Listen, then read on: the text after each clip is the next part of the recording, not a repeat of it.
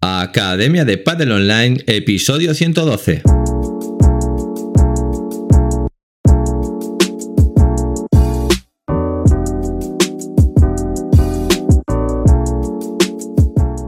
Hola a todos y todas, soy Jaime Barral y os doy la bienvenida una semana más a la Academia de Padel Online, el programa de podcast para entrenadores y gestores de padel.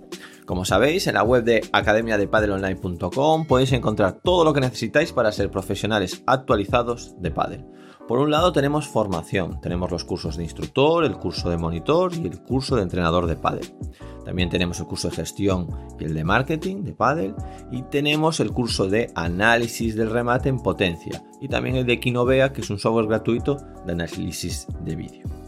Por otro lado que tenemos sesiones 365, que son clases grabadas de pádel de todos los niveles, una por día, para que tengáis un entrenamiento nuevo para cada alumno todas las semanas. ¿Qué hemos hecho esta semana? Bueno, pues esta semana hemos subido una lección nueva del curso de entrenador de pádel. Estamos con ese curso, una lección nueva cada semana. Siete nuevos vídeos de clases, es decir, tenéis siete clases nuevas en sesiones 365 para que podáis entrenar esta semana los siete diferentes niveles que tenemos en la academia. Y hemos grabado un podcast que es con el que os voy a dejar ahora.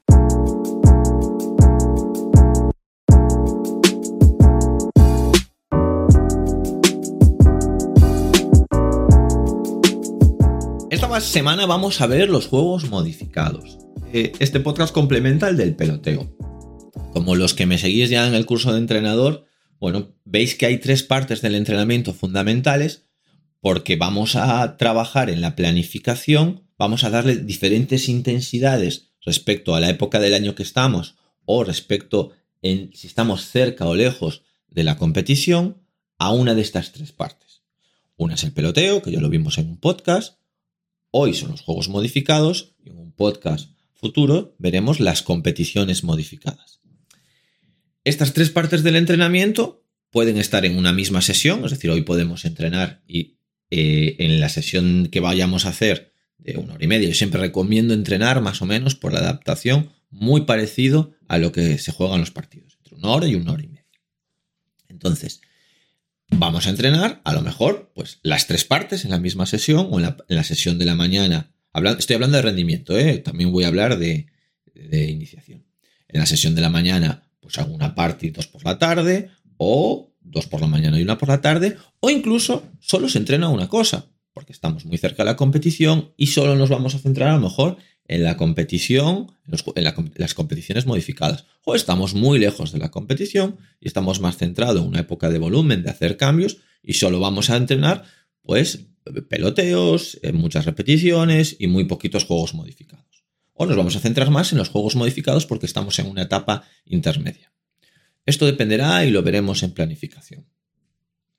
¿Qué es esto de los juegos modificados, esta segunda parte? ver, en la iniciación también hacemos lo mismo. ¿Qué pasa? Que en la iniciación sí que solemos meter las tres partes. Solemos meter una parte de las progresiones, en los peloteos, solemos meter unos juegos modificados y solemos meter una competición final, ¿vale? También modificada para que se entrene el objetivo de la clase. Importante esto que digo, cada entrenamiento tiene que tener su objetivo. Es decir, todo está al servicio de la planificación de los objetivos que yo haya marcado.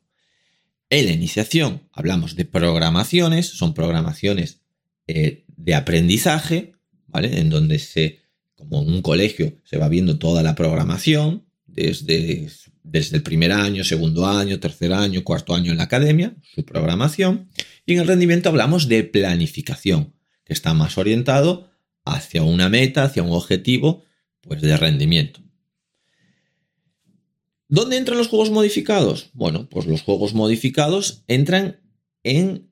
Eh, o sea, ¿qué serían los juegos modificados? Son juegos que todos conocemos, juegos de iniciación, juegos me valen para la iniciación y para rendimiento, que los modificamos según ese objetivo. Es decir, hay que entrenar ese objetivo.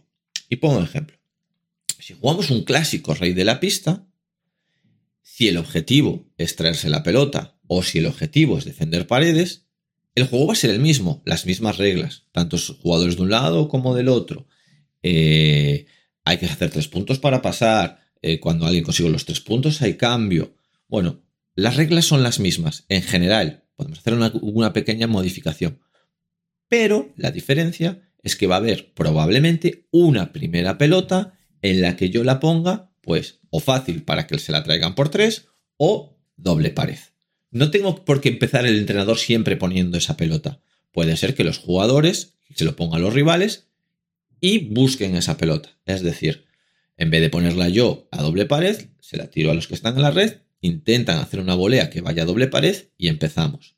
En vez de ponerle yo una pelota fácil para que se la traigan, le tiro una pelota a los rivales, dejan una pelota fácil y ahora me la traigo. Bueno, lo que quiero que entendáis que los juegos modificados es, yo tengo una película que es un partido eh, de pádel. Y dentro de esa película tengo muchas escenas, o sea, muchos puntos, y dentro de los puntos tengo muchas cosas que pasan. Y yo solo quiero entrenar, solo quiero grabar unas escenas. No puedo grabar el partido entero, porque quiero irme a esas escenas y repetir muchas esas escenas hasta que salgan bien y mejorarlas. Entonces, imaginaros que me voy a las escenas de finalización. Hemos hablado que las finalizaciones en el pádel solo son un 2% de la realidad. Entonces, si grabo todo un partido, de 100 golpes, solo voy a tener dos de finalización. Es muy poquito. Entonces yo solo quiero trabajar esa escena. Por lo tanto, si me tengo que ir con la cámara a ese momento. Y eso es lo que hago. Pongo todo el plato para grabar esa escena de amor. Eh, ¿Cómo van a hacer los jugadores? Bueno, pues simplemente se colocan en la, en la situación en donde se va a dar eso. Puedo empezar un poquito antes o justo en el momento. Pero lo que tengo que hacer es entrar en esa escena directamente. Por lo tanto, ¿que la escena va a ser sacarla por tres? Bueno, Puedo empezar justo cuando sacan por 3, puedo empezar cuando dejan los rivales la pelota para sacarla por 3, o incluso puedo empezar tirándole a los jugadores para que creen la situación de sacarla por 3, que la pelota quede por 3 simulándolo un poco, y sacarla por 3. ¿Vale? Y ahí, ¿qué juegos puedo hacer? Todos los que quiera. 21, Reyes de la Pista, eh, Boing Boing, Winner, Juice, lo que quiera. ¿Esto solo se hace en iniciación? No también se hace en rendimiento. Y es muy importante que nos, quede claro. Al final, los jugadores de rendimiento pasan muchas horas en la pista y no podemos tirar solo de su motivación intrínseca. ¿vale? Es muy importante, hay que trabajarla. Tampoco tiene que ser todo extrínseco, es decir, que solo vengan a entrenar por lo divertido que son los juegos. No. Pero nosotros somos cocineros, o sea, aparte de dietistas, médicos, somos cocineros. Nosotros tenemos que saber planificar lo que necesita comer el, el, jugador, la jugadora, pero nosotros también tenemos que cocinar rico. Eso es un arte. ¿Por qué? Si al final un jugador de pádel, ya no digo en iniciación, que obviamente, si no ya no vuelven por el restaurante, pero si un jugador de pádel tiene que venir todos los días a entrenar, ¿vale? Porque está en rendimiento, no cocinar rico hace que se aburra y que al final va en contra de el rendimiento, es decir, va a entrenar peor, va a tener menos ganas. Al final tenemos que generar un, ambiente eh, de mucha calidad, de muy humano. y, se, lo merecen los jugadores, porque al final, eh, durante esos 10, 15, 20 años que se dedican al deporte, lo que no puede ser es que estén eh, haciendo algo que no les guste. Y no me vale solo la motivación intrínseca. También tiene que ser divertido. Tiene que ser divertido en sí mismo, ¿vale? Eh, ¿Qué más podemos decir de los juegos modificados?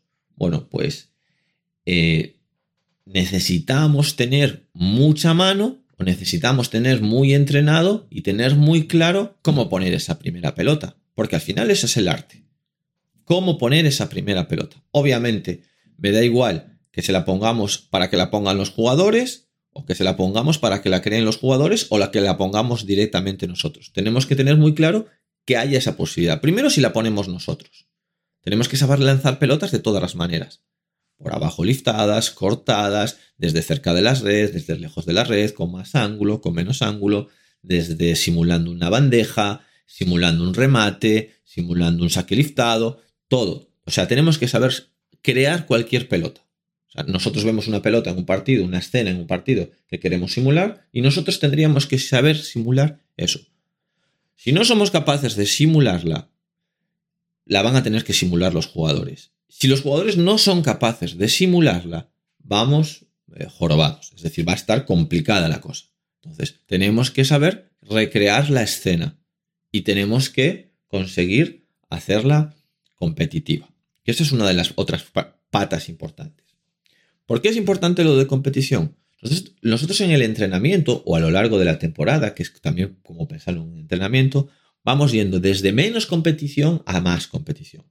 Tanto el entrenamiento como la temporada. Como la temporada hacia la meta. ¿Qué es esto de menos competición? Pelotear, es ejercicios de colaboración. En la, en la, colaboración y competición. Bueno, podemos colaborar dos compitiendo contra otros dos. Bueno, pero es colaboración. Luego está la competición final, la competición real, que esa ya es la competición propia, lo que tenga de competición mi deporte. Pero entre medias están los juegos modificados, que es una pseudo competición. Obviamente no es tan seria como lo otro. No vamos a jugar un 21, un rey de la pista, un 2 subiendo, y los jugadores se lo van a tomar como, no importa a veces perder esos juegos, no se lo van a tomar tan personal. Se lo van a tomar muy personal si son muy competitivos, pero no se lo van a tomar tan personal porque es un juego en sí. Pero también necesitamos darle competición, que cuenten los puntos, que sumen algo, que vaya dirigido hacia el padre, que quieran ganar el punto. Es decir, tengo que pensar en hacer bandeja, pero dentro de querer ganar el punto. Y tener un feedback de si lo ha ganado o no lo ha ganado y cuánto se ha ganado y al final del juego cómo ha ido más o menos respecto a los demás. ¿Vale? Entonces los juegos modificados van muy bien para esto. Bueno, yo creo que más o menos quedan explicados qué son los juegos modificados. No me voy a meter a explicar justo juego a juego, porque esto tenéis que, bueno, en la Academia de Online podéis ver en el recetario que tenemos de juegos, pero al final solo es aprender recetas. Es decir, aprendéis juegos genéricos y luego el arte está en modificarlos para que vayan de acuerdo a vuestros objetivos, de acuerdo a la planificación. Entonces, eh, meted juegos modificados siempre en esa segunda parte del entrenamiento ¿Y cuántos juegos modificados? Bueno, pues va a depender un poco de la planificación. Si me hablamos de iniciación, a mí me gusta dividir en tres el entrenamiento. Entonces, bueno, pues si el entrenamiento fuese eh, de, yo qué sé, de una hora, pues vais haciendo pues 20 minutos, 20 minutos y 20 minutos. 20 minutos de progresiones, peloteos, 20 minutos de juegos modificados, que os da para hacer dos, ¿vale? Tres es raro, dos juegos. Normalmente cada carro dura 10 minutos, por lo tanto, dos juegos modificados y luego 20 minutos de competición final. Pues a veces esos juegos modificados irán a 30 minutos y tendréis menos competición final, y a veces esos peloteos irán a 30 minutos y tendréis menos juegos modificados y competición. ¿Vale? Pero más o menos es la idea. Luego siempre todo con matices. ¿Qué es un juego modificado? ¿Qué es un peleteo? ¿Y qué es una competición? Bueno, pues a veces esa línea se marca más o se marca menos. ¿Puedo hacer un, peloteo que tenga algo de competición? Por supuesto. ¿Puedo hacer un juego modificado que parezca eh, más a una competición real con puntos más reales? Por supuesto, se puede hacer.